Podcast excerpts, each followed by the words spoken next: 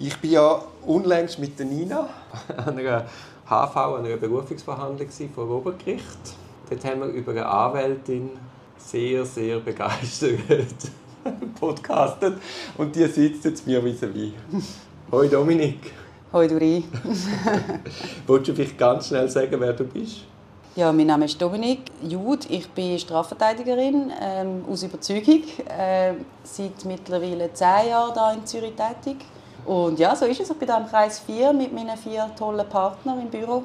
Wir, sind, äh, wir haben keinen so Schlagnamen. Wir sind an der Ankerstraße und äh, die Kanzlei sind die fünf Nachnamen von, von uns. Ja. Anker24.ch kann man nachschauen.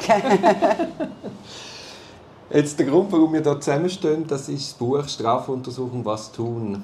Du bist ja da eine der Co-Autorinnen. Wir haben schon gestern Abend kurz geredet über die Entstehungsgeschichte von dem Buch. Genau, ja. Welche Kapitel hast du geschrieben? Ich habe mich da mit den Jugendlichen befasst, mit dem Jugendstrafprozessrecht einerseits und habe dann noch mich mit dem Gefängnisalltag in der Untersuchungshaft beschäftigt, wo ein, ein persönliches Steckenpferd auch ist von mir. Jetzt, wenn wir zuerst zu den Jugendlichen gehen, mhm. was wären da so quasi die Take-Home-Messages? Gut, äh, wie es schon sagt, Jugendstrafprozessordnung, das ist eine eigene ähm, Gesetzesgrundlage, wie ein Jugendstrafprozess muss geführt werden. Entsprechend hat es ganz viele verschiedene Erledigungsmöglichkeiten von so einem Strafverfahren, wo es im Erwachsenenstrafrecht nicht gibt. Es gibt ebenfalls andere Strafarten. Man kann sich viel schneller, viel praktischer vergleichen, versöhnen, einstellen. Es gibt auf der anderen Seite aber auch viel mehr Maßnahmen. Die Jugendanwaltschaft hat einen grossen ähm, Spielraum, was mit so einem Jugendlichen machen könnte. Tatsächlich auch gegen seine gegen seinen Willen. Sie könnten vorzeitig in eine Massnahme stecken und so weiter. Und dann gibt es noch den Bereich vom sogenannten Übergangstäter, wenn jemand jugendlich ist und mutmaßlich delinquiert und wenn er nach einem Erwachsenenstrafalter auch noch delinquiert, dann kommt das Erwachsenenstrafrecht mit der ganzen Härte auf ihn zu, auch wenn er erst 19 ist. Das sind so ganz spezielle Ausgangspunkte. Wie empfindest du das Jugendstrafverfahren in der Schweiz?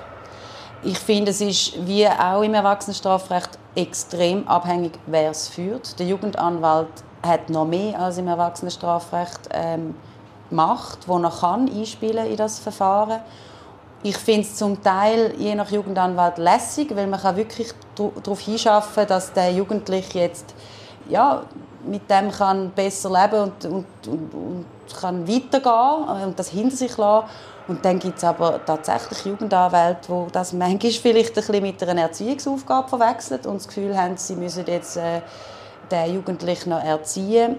Manchmal ist es auch sehr schwierig, weil es mit dem Recht, das der Jugendliche als beschuldigte Person hat, nicht recht umgehen können. Aussagenverweigerung ist gar nicht gern gesehen im Jugendstrafprozess. Meine Erfahrung ist das äh, wo dann, wo dann so ein, ein beleidigtes Verhalten von Seiten der Jugendanwälte oft daherkommt. Ja, also ich, ich finde, es ist divers, wie so oft auch im Erwachsenenstrafprozess.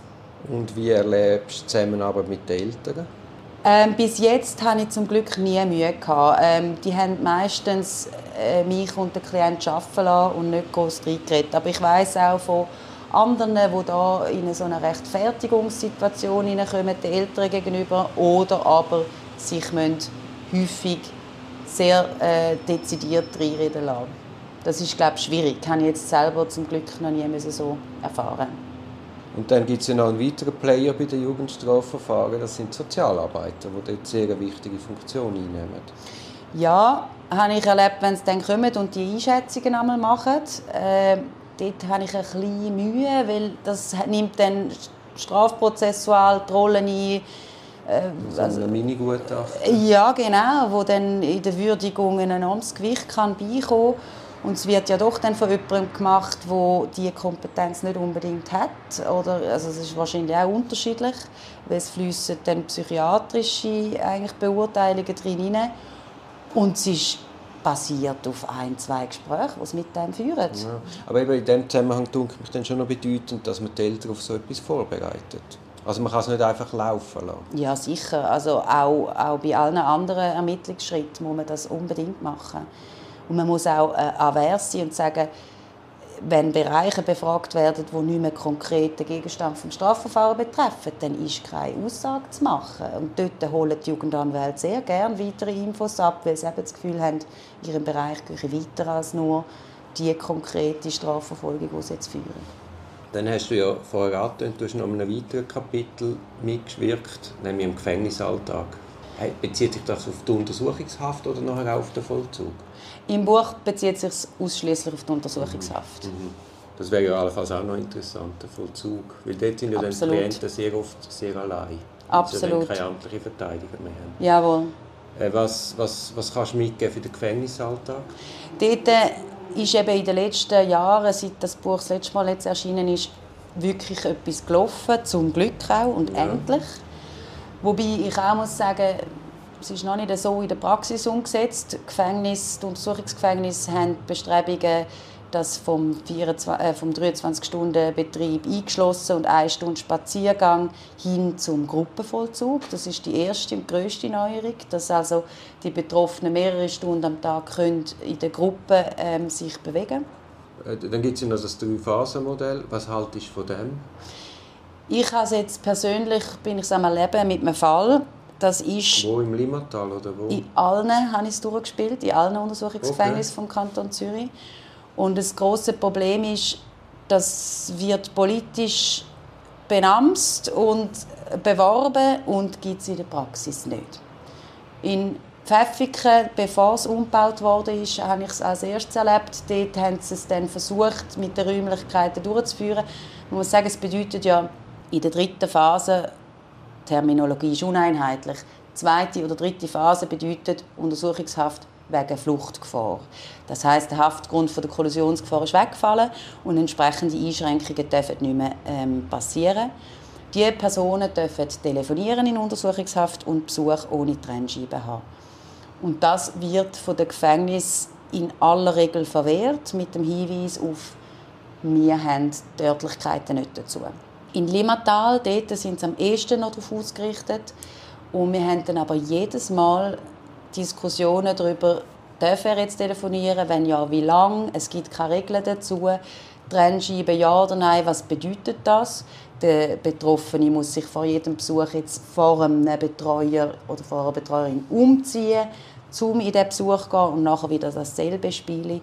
Es stellen sich massiv viele Fragen und ich habe noch nie so viel Zeit müssen aufwenden als mit allen Gefängnisleitungen von dem Kanton Zürich, das durchzukommen. Das, ist ja, also, das erinnert mich jetzt gerade mit der digitalen Signatur und der digitalen Eingabe. Das war genau dort in der Anfangsphase auch so. Gewesen. Du hast mir sie anrufen und sagen, hey, ich habe eine digitale Eingabe bekommen, wenn sie ja. nicht einmal abholen und dann so zurückrufen. Ja, wie macht man das? Ja. hey. ja, und ich habe, also vielleicht nur eine Anekdote, ich bin jetzt am Montag gerade im Gefängnis Winterthur und hatte dort eine Diskussion darüber gehabt und es hat dann einfach von Seiten des Gefängnisses geheißen, ja, Ihr Klient hat Phasen, drei. Aber es ist dann im Ermessen vom Gefängnis, ob es und wie es das umsetzt. Ja, mhm. also mit dem sieht man sich in der Praxis konfrontiert. Wobei es ist umso unverständlicher, weil man ja Corona gezeigt hat, dass mhm. man sehr flexibel auf Situationen kann reagieren kann. Mhm. Und dort war ja dann Telefonieren auf einmal kein Problem mehr. Gewesen. Ja, und sogar Videotelefonie. Sogar Videoübertragungen. Mhm. Also von dem her... Äh, es ist eine Frage von gutem Willen, würde ich sagen. Ja, und die Örtlichkeiten spielen schon auch mit, ja, aber ähm, ja. es braucht jetzt noch Zeit und es braucht viele ähm, Strafverteidiger und Strafverteidigerinnen, die sich da dafür einsetzen. Genau. Was auch so ein Unding ist, wenn wir schon ein bisschen am Schimpfen sind. Ja. ist das mit den Lebensmitteln?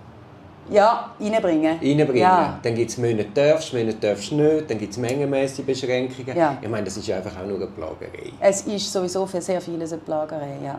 Entschuldigung, aber ich bin dir irgendwie... Nein, ich kann nur noch etwas sagen, und zwar der Rechtsdienst von der Untersuchungshaft, muss ich sagen, ist da extrem unterstützend. Ja, das stimmt. Ja, großes Kompliment. Ja, das stimmt. Und dann noch, wenn ich darf, ungefragt das einbringen gäbe es noch eine dritte Neuerung in der Untersuchungshaft. Das kommt aber jetzt erst im Sommer frühestens, wo es anfangen, Untersuchungshäftlinge also es ist so eine Art Resozialisierungsprogramm, wo sie anfangen, die Untersuchungshäftlinge ebenfalls vorzubereiten dann auf die Entlassung. Das ist ja gerade auch beim Fall Brian so ein Thema gewesen. So jemand könnt ihr doch nicht auf die Straße lassen, weil es einem Haftrichter nicht seine Aufgabe ist, dafür zu schauen. Jacqueline Fair sagte, dass die Resozialisierung soll am ersten Tag der Untersuchungshaft schon anfangen. Ja, wobei das Gegenteil ja, ja, das Gegenteil ist der Fall. Aber immerhin hat man es erkannt. Und ja. immerhin, also ich meine, ich habe jetzt wieder gerade einen Entscheid vom OG, wo es da gegangen ist um Vollzugslockerungen, obwohl er im Vorzeiter ist, sagt man jetzt Nein, aus tausend Gründen. Schlussendlich will man das Risiko wahrscheinlich einfach nicht tragen. Ja. Und es ist unverständlich, weil irgendwann kommt er wieder raus und es wird genau auf das rauslaufen. Ich höre gerade auf mit meinem Monolog, aber Nein. auf das rauslaufen, dass man ihn einfach am Tag X unvorbereitet vor Gefängnisstellen ja. wird stellen müssen. Ja. Aber ich bin gespannt, ob und was die Änderung bringt, weil bisher ist es ja der Verteidiger oder die Verteidigerin, wo da ein bisschen schaut, dass das Umfeld nachher so ist, dass der Betroffene kann empfangen kann. Also zumindest finde ich, das ist ein Berufsverständnis für mich. Das haben vielleicht ja, nicht alle Fall. so. Ja, ja, ähm, und ob das jetzt etwas ändert, weiß ich nicht. Auch, dass man eine, eine von diesen Punkten von dieser Resozialisierung soll sein, dass die Sozialarbeiter in den Untersuchungsgefängnis mit dem Betroffenen, mit dem Beschuldigten zusammen das Arbeitsumfeld und auch das familiäre Umfeld angehen und erklären Und das finde ich ist ganz schwierig. Gerade das Arbeitsumfeld sollte man eigentlich mit dem Verteidiger vorher anschauen, weil das kann ja ganz gravierende Implikationen haben, wenn man dem anruft und sagt, Ihr Klient ist da in Haft bei uns wegen so und so wenn das der Sozialarbeiter so kommunizieren würde. Aber das tut mir jetzt selbstverständlich, dass in der ersten Phase dass das muss über mich als Verteidiger laufen. Finde ich auch, aber jetzt sehen das offenbar, der Juve sieht das jetzt in seinem Aufgabenbereich und möchte das umsetzen mit den Sozialarbeitern.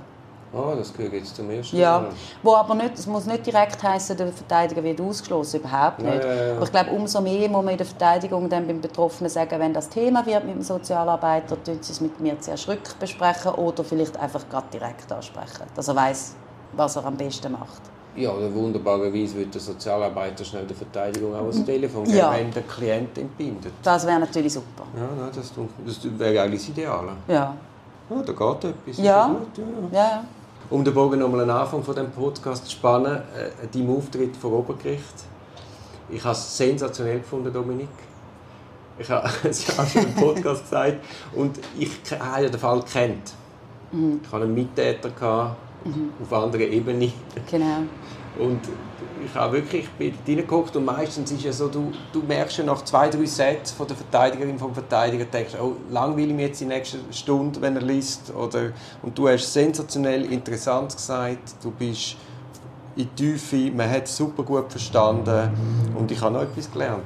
Also wirklich super. Plädoyer Dominik. Danke vielmals, du Rede, da werde ich ja ganz rot. also wirklich. super. Das ist ein Podcast aus der Reihe Auf dem Weg als Anwältin. Ich hoffe, der Podcast hat dir gefallen. Für mehr Podcasts schau doch auf meiner Homepage www.duribonin zusammengeschrieben.ch. Viel Spaß beim Entdecken von weiteren Podcasts.